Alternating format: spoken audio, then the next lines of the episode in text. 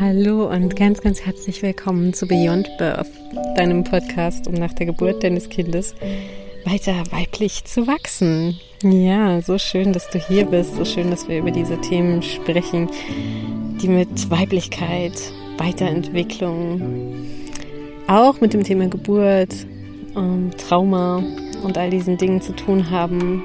Themen, die direkt oder auch indirekt mit dem Thema Geburt verbunden sind oder eben vielleicht auch weniger. All die Themen, die uns beschäftigen, nachdem wir Mama geworden sind. Und wie wir dann weiter weiblich wachsen können. Ich bin Psychologin, falls du mich noch nicht kennst.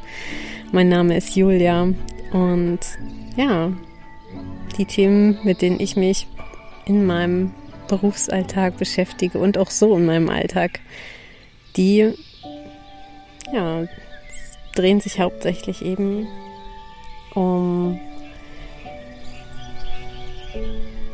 Themen der Weiterentwicklung, Heilung von alten Wunden und wie wir mit neuen Herausforderungen umgehen können. Und genau das gebe ich hier auch in diesem Podcast weiter.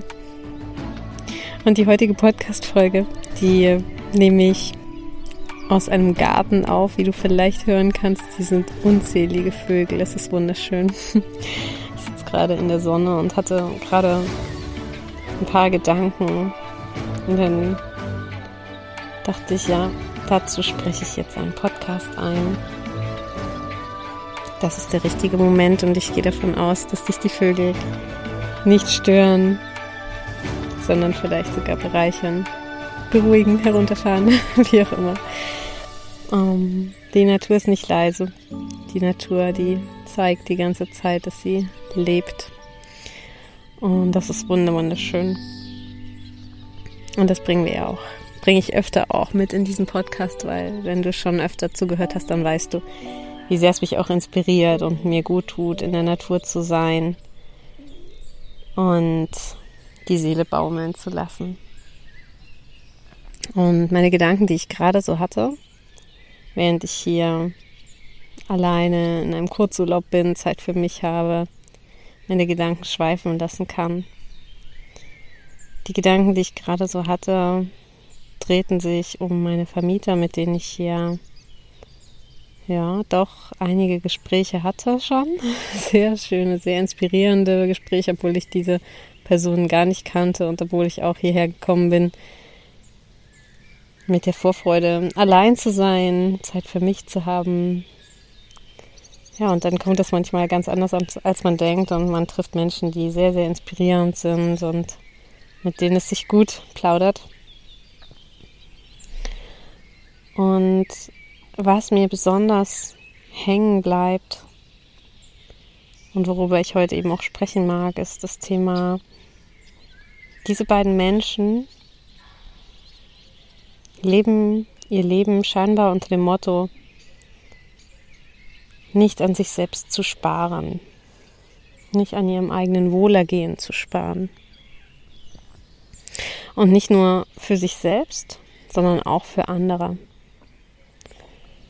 Das heißt auch ihren Gästen gegenüber, mir zum Beispiel gegenüber, absolut immer mit der Haltung aus der Fülle heraus. Nimm dir so viel du brauchst, genieße das, mach's dir schön. Und so geben sie auch. So geben sie aus der Fülle und versuchen es einem so schön und angenehm wie möglich zu machen und auch sich. Sie bauen ihr Haus immer weiter um und aus und sagen sich nicht, wow, jetzt ist es schön genug. Um, und wir tun uns jetzt da keinen Stress an, um es noch schöner zu machen. Nein, es kommen immer neue Ideen und neue Projekte, wie sie es noch schöner gestalten wollen verstehe mich nicht falsch, es sind keine Superreichen, die hier wohnen und die sich sowieso alles leisten können und deswegen überhaupt nicht nachdenken müssen über Geld, sondern das sind Menschen, die das Geld sehr wohl sehr wertschätzen und die Dinge sehr, sehr wohl sehr gut wertschätzen. Und ja, gerade deswegen sich diesen Genuss erlauben und sich auch daran erfreuen. Und die Geschichten, die sie mir erzählt haben, handelten eben auch aus ihrem Leben, in dem sie beide auch Traumatisierungen erlebt haben, teils schwere Traumatisierungen, schlimme Erlebnisse hatten, familiäre Brüche erlebt haben, psychische Erkrankungen auch erlebt haben, ja. Dinge erlebt haben, ne? Die beiden sind einfach auch schon älter, ja. Sehr, sehr viel auch gearbeitet haben, verschiedene Berufe ausgeführt haben, da sehr leidenschaftlich drin waren. Und dennoch zwischen all dem, in all den Jahren, dass ich von ihnen erfahren habe, schwang für mich immer das Gefühl mit, und ich verdiene, dass es mir gut geht und ich verdiene das Beste. Das scheint eine Einstellung von den beiden zu sein, die ihnen vielleicht auch gar nicht so bewusst ist, aber nach der sie immer wieder handeln. Wenn sie verreisen, dann planen sie die Reise so, dass sie für sie möglichst angenehm ist und dass es ihnen dabei gut geht, dass sie die Reise genießen können und nicht nur irgendwie hinter sich bringen, schnellstmöglich oder billigstmöglich. Sie sorgen an jedem Tag dafür, dass sie das tun, was sie glücklich macht, was sie genießen. Und wenn es Dinge zu tun gibt, die sie nicht mögen, dann schauen sie, dass sie die abgeben dass sie ihr Leben so gestalten, dass diese Dinge nicht mehr in ihr Leben gehören. Und ich höre die beiden nicht einen Moment von lästigen Verpflichtungen sprechen. Nicht einen Moment. All das, was sie gesagt haben, auch wenn sie sich mal überarbeitet oder viel gearbeitet haben, haben sie immer aus vollstem Herzen getan. Wenn die beiden im Garten arbeiten, dann machen sie das zum Beispiel gemeinsam. Sie geht darin total auf und entspannt sich total tief darin, vertieft sich in ihr Unkraut, weil sie es liebt, diese Arbeit zu machen. Und sie spürt, wann es genug ist und dann hört sie auf und macht was anderes, nämlich zum Beispiel mit mir da sitzen und plaudern, ja. Und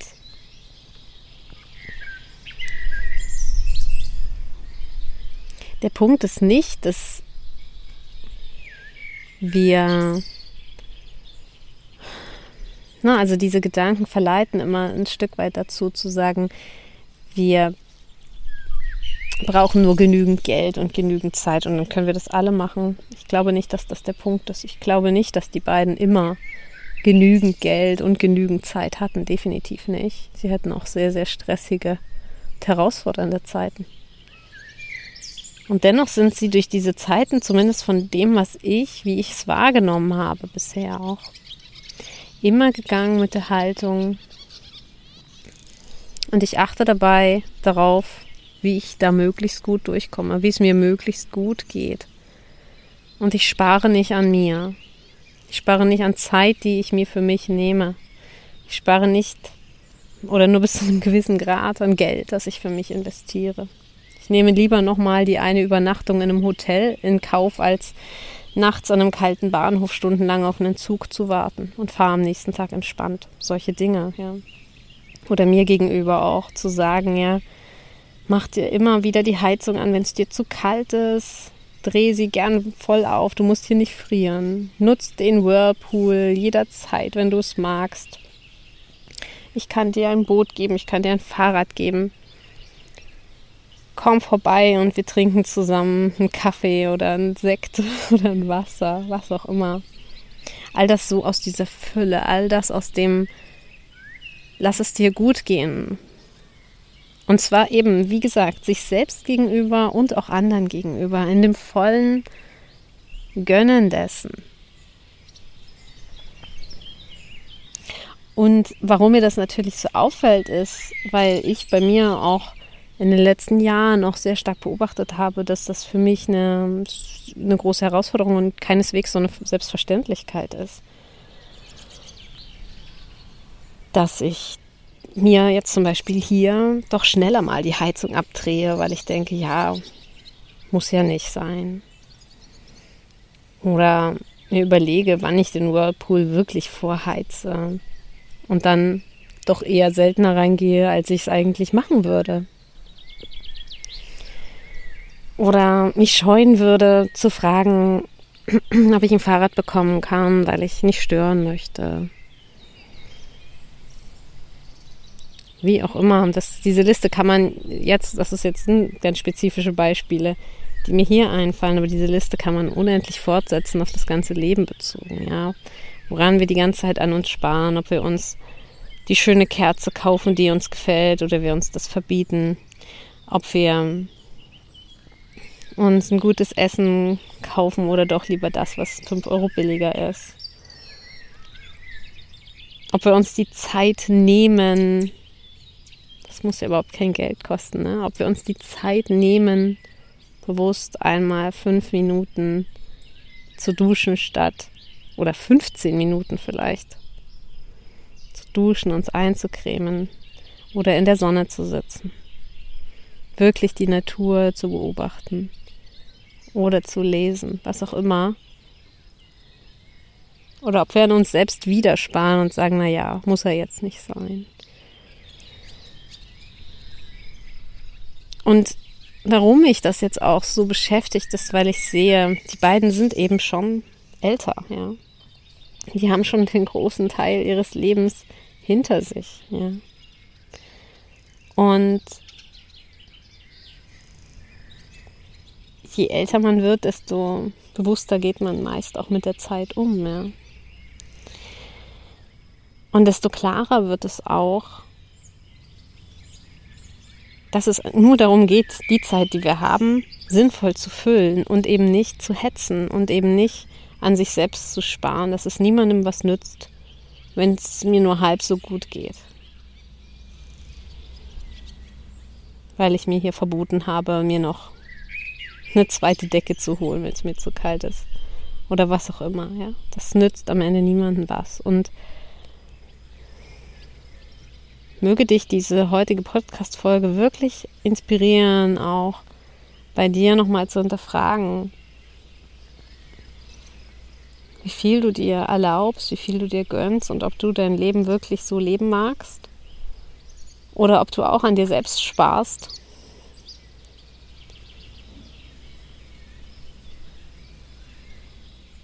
und dir eben nicht erlaubst, wirklich das Glück, die Zufriedenheit, die Erfüllung zu haben, du haben magst. Oder erst später. Erst später ist ja das, was wir ganz oft sagen. Ja, jetzt noch nicht. Ich muss erst noch. Und dann erfinden wir einen Grund, den wir uns dann rational so reden, dass es wirklich der Grund ist. Und in Wahrheit es ist ein, wenn ich wollte, könnte ich es auch jetzt schon haben, aber ich traue es mir nicht. Ich glaube nicht, dass ich es verdiene. Das ist das, was unbewusst ganz oft dahinter steht. Ich muss doch erst mich anstrengen. Ich muss doch erst leiden, bevor es mir gut gehen kann.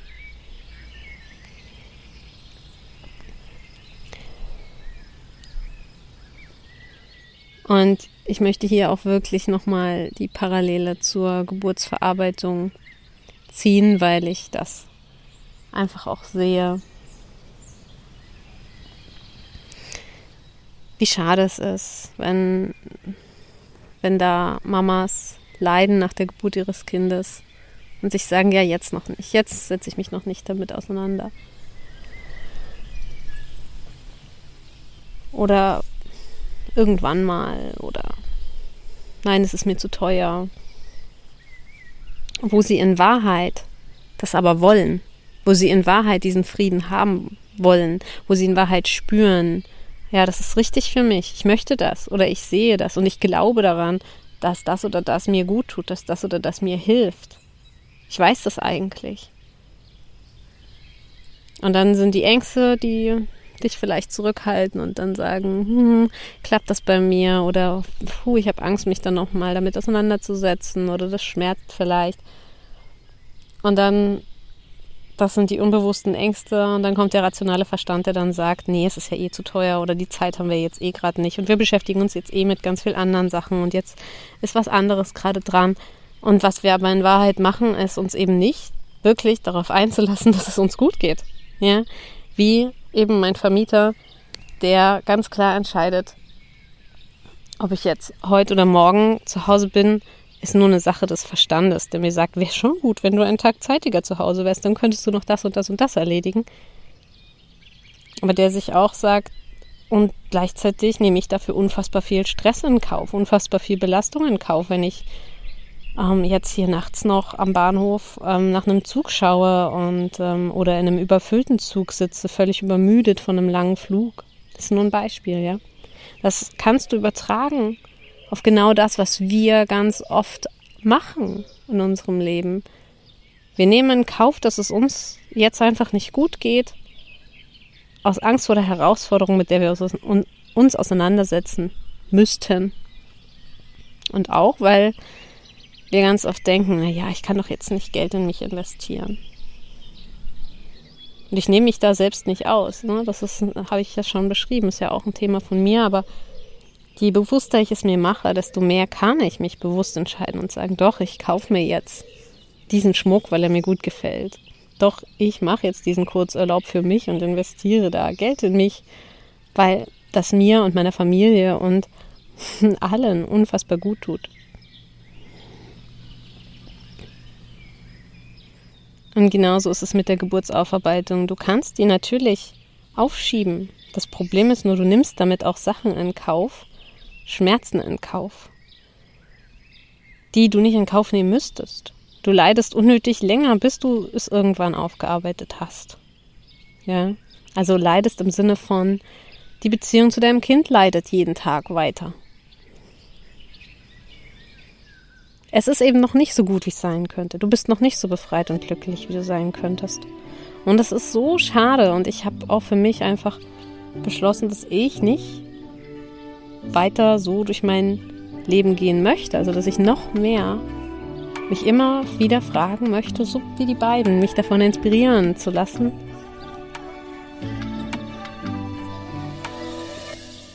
Erlaube ich mir, dass es mir wirklich gut geht erlaube ich mir, mir zu gönnen, was ich mir wünsche, weil ich darauf vertraue, dass es ohnehin das Beste ist, was, was ich tun kann, auch wenn es einen Preis hat, einen finanziellen oder einen zeitlichen oder einen von Aufwand, den ich investiere. Immer, natürlich. Ich investiere immer etwas. Und so kann ich dich zu meiner Geburtsaufarbeitung wirklich nur einladen. Und natürlich bist du diejenige, die es entscheiden wird und muss, ob sie sich damit auseinandersetzen möchte und ob sie auch diese Haltung einnehmen möchte. Von ich gehe jetzt los für mich. Und ich habe keine Lust mehr Zeit meines Lebens zu verplempern sondern ich investiere in mich. Ich nehme mir die Zeit für mich. Ich setze mich damit auseinander, weil ich weiß, dass es mir gut tun wird. Ich weiß, dass es der Beziehung zu meinem Kind unfassbar gut tun wird und dass es mich befreien wird. Und deswegen mache ich das jetzt. Den Link dazu findest du auch wieder hier in den Show Notes. Und so möchte ich mich bei dir bedanken, fürs Zuhören, möglicherweise auch fürs Inspirieren lassen. Und sendet dir ganz, ganz herzliche Grüße. Bis bald, deine Julia.